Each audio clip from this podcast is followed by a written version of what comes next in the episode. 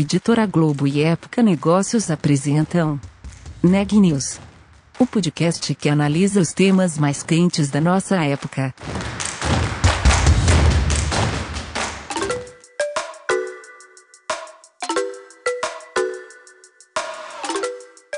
Olá, eu sou Elisa Campos, da Época Negócios, e eu estou hoje aqui com a repórter Micaela Santos. Esse é o segundo episódio do podcast Neg News.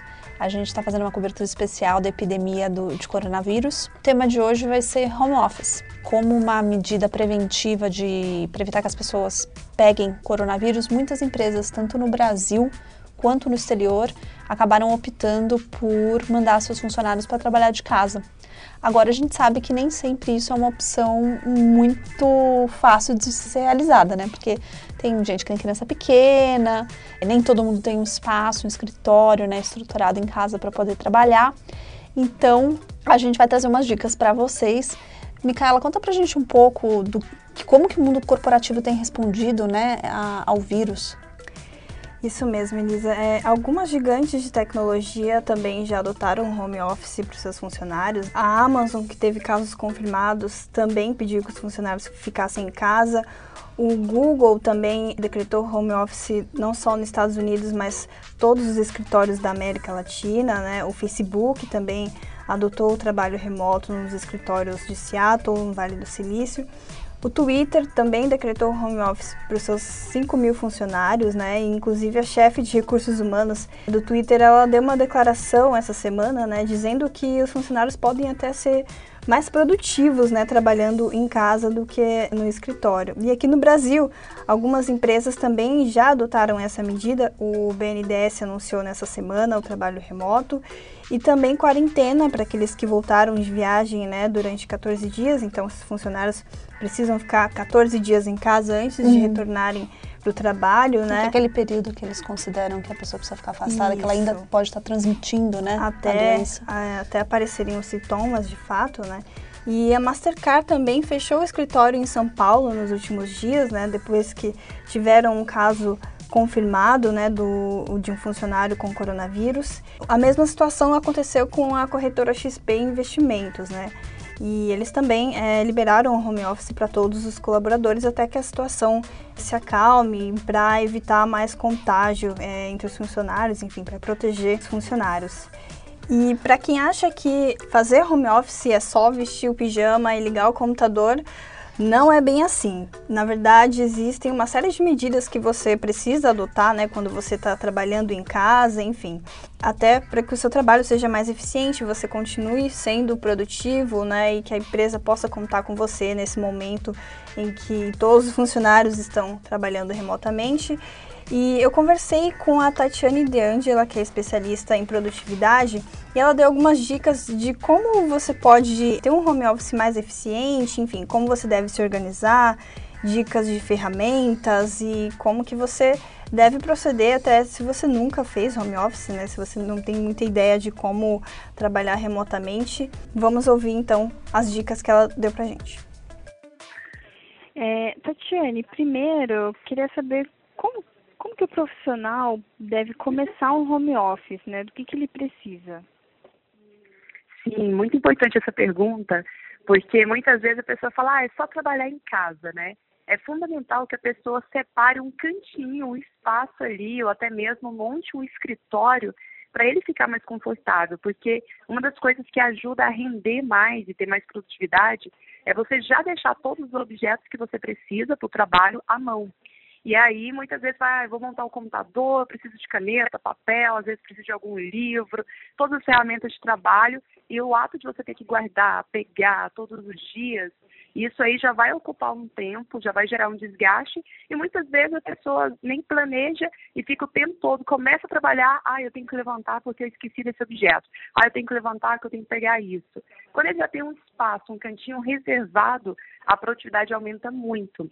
E aí, até fazendo um parênteses importante aqui, quando for escolher um ambiente, um escritório dentro da casa, quanto mais arejado for, melhor para a produtividade, porque já foi constatado que a luz solar ou luz branca, ela aumenta a produtividade, enquanto uma luz mais amarelada, ela tende a, é um ambiente mais romântico, né? Então dá mais sonolência, já não rende tanto em termos de energia e vitalidade para conseguir produzir muito mais. Uhum. E quais são as principais vantagens e também as maiores preocupações para quem trabalha remotamente? A principal vantagem é porque ele já economiza muito tempo com o que eu chamo, eu tenho um livro chamado Faça o Tempo Trabalhar para Você, e lá eu, é, lá eu me refiro a 28 ladrões do tempo que existem. Entre os 28 ladrões do tempo tem a questão do trânsito, que é um baita ladrão do tempo, e tem a das interrupções, que eu considero até como sendo o chefe da quadrilha. Então, muitas vezes a pessoa está ali concentrada, é um colega de trabalho, chefe, passa gente toda hora, e a pessoa acaba sendo muito interrompida. O ato dela trabalhar em casa, ela vai otimizar muito o tempo dela. Só de trânsito tem pessoas que gastam duas, três horas por dia, né? Então, ele já ganha todo esse tempo ali trabalhando em casa. Agora tem o perigo, porque a pessoa precisa ter mais disciplina, ela não tem ali um chefe na cola, ela não tem pessoas cobrando. Então, se ela não souber fazer o horário dela e ter disciplina, ela acaba se perdendo em meio a tantas distrações. Por exemplo, numa casa tem a distração TV, tem a distração cama, ou às vezes a geladeira, a pessoa não para de comer e aí até acarreta em outros danos, né? Vai engordar, vai sair da dieta. Então, é muito importante a pessoa permanecer focada. E para que ela consiga ter todo esse foco, toda essa disciplina, eu passo aqui, eu até inclusive faço comigo e com os meus alunos um passo a passo que funciona muito. O primeiro passo é você estabelecer, fazer um planejamento na noite anterior e estabelecer quais são as metas para o dia seguinte. Então, se tudo der errado, o que, que eu preciso ter feito para falar que o meu dia valeu a pena? Essa é a pergunta que a pessoa tem que fazer. E ela vai elencar ali as tarefas, vai programar toda uma agenda. E aí, uma das coisas que eu recomendo muito: coloca o relógio para despertar, acorde cedo, como se você fosse trabalhar, até porque de manhã a nossa mente ela costuma ser mais concentrada, mais focada. A gente tem o hábito de fazer com mais capricho e zelo pela manhã. A parte a gente acaba ficando um pouquinho mais despachado, assim, vai fazendo as coisas mais rápido, acelerado, mas de manhã não. A gente tem um nível de concentração que é o momento de separar os melhores projetos para esse momento. E aí eu sempre falo, coloca o relógio para despertar cedo. É, também se, se arrume como se você fosse trabalhar fora porque aí você acaba mandando um comando para o seu cérebro de que você vai ser produtivo, que você vai trabalhar, vai fazer o seu melhor.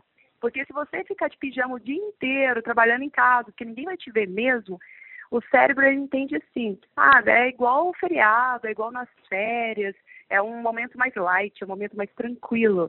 Então ele acaba ficando um pouco mais lento, acaba se permitindo distrair com mais facilidade.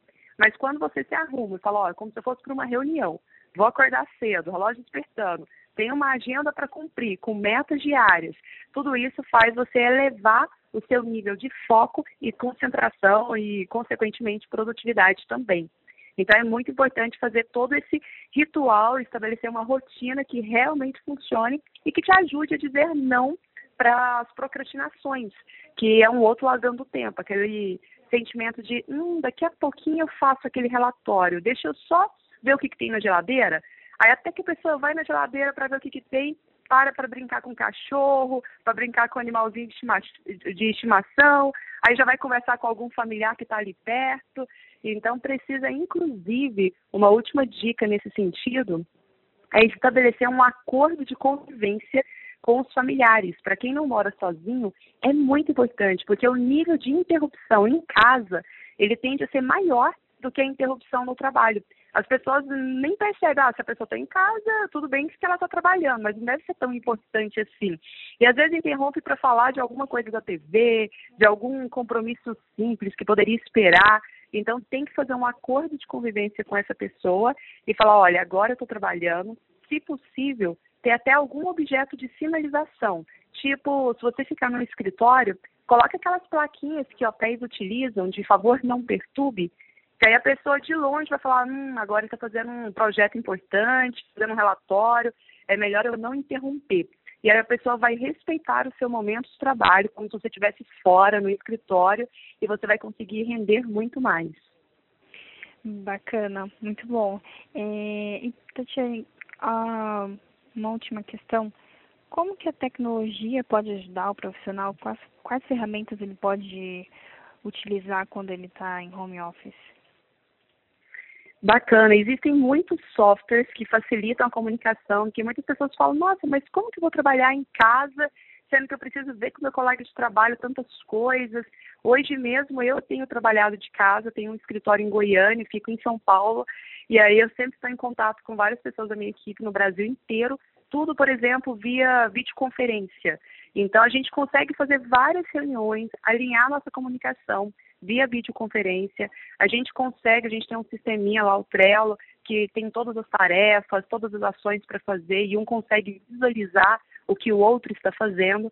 Então, existem vários softwares e recursos que ajudam esse alinhamento da comunicação. Né? O próprio WhatsApp, Telegram, é, é, tem um Slack também que ajuda na organização das informações e tem que ter uma internet boa em casa. Então, quem não tem internet boa em casa provavelmente vai sofrer, porque aí você está ali no auge da sua produtividade, rendendo, escrevendo um monte, de repente a internet cai ou fica oscilando e você não consegue nem mesmo mandar uma mensagem ou fazer uma videoconferência.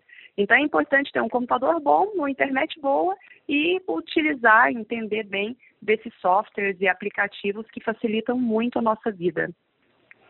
Legal, perfeito, Tatiane. É, queria agradecer muito a sua participação. Bom, muito obrigada pelo seu tempo, pela sua disponibilidade.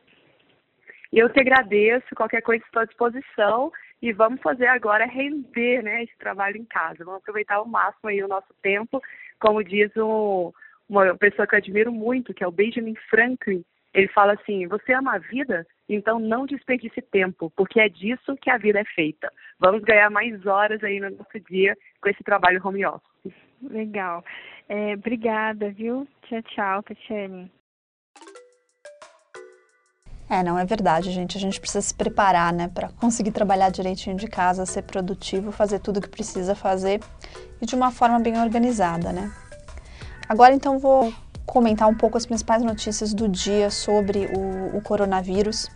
É, o último boletim do Ministério da Saúde informa que o Brasil tem hoje 98 casos confirmados. É, o Ministério também informou que já temos transmissão comunitária, ainda que pequena, nas cidades do Rio de Janeiro e de São Paulo. A transmissão comunitária é um termo que os especialistas usam para classificar aqueles casos em que a gente já não consegue mais saber determinar de onde pegamos a doença. O governo brasileiro hoje também é, recomendou que os brasileiros vindo do exterior fiquem em isolamento por sete dias para evitar possíveis contágios. E o presidente Jair Bolsonaro, que ontem estava com suspeita de estar com coronavírus, fez os testes, os resultados saíram hoje e ele não está com coronavírus. Houve um pouco de confusão, é verdade, porque a Fox News nos Estados Unidos deu a notícia que o, que o Jair Bolsonaro estaria com coronavírus, citando como fonte o próprio filho do, do Bolsonaro, do presidente, o Eduardo Bolsonaro, mas isso acabou não se confirmando. O presidente não tem coronavírus e passa bem. E é isso então por hoje, gente. Muito obrigado. Até a próxima.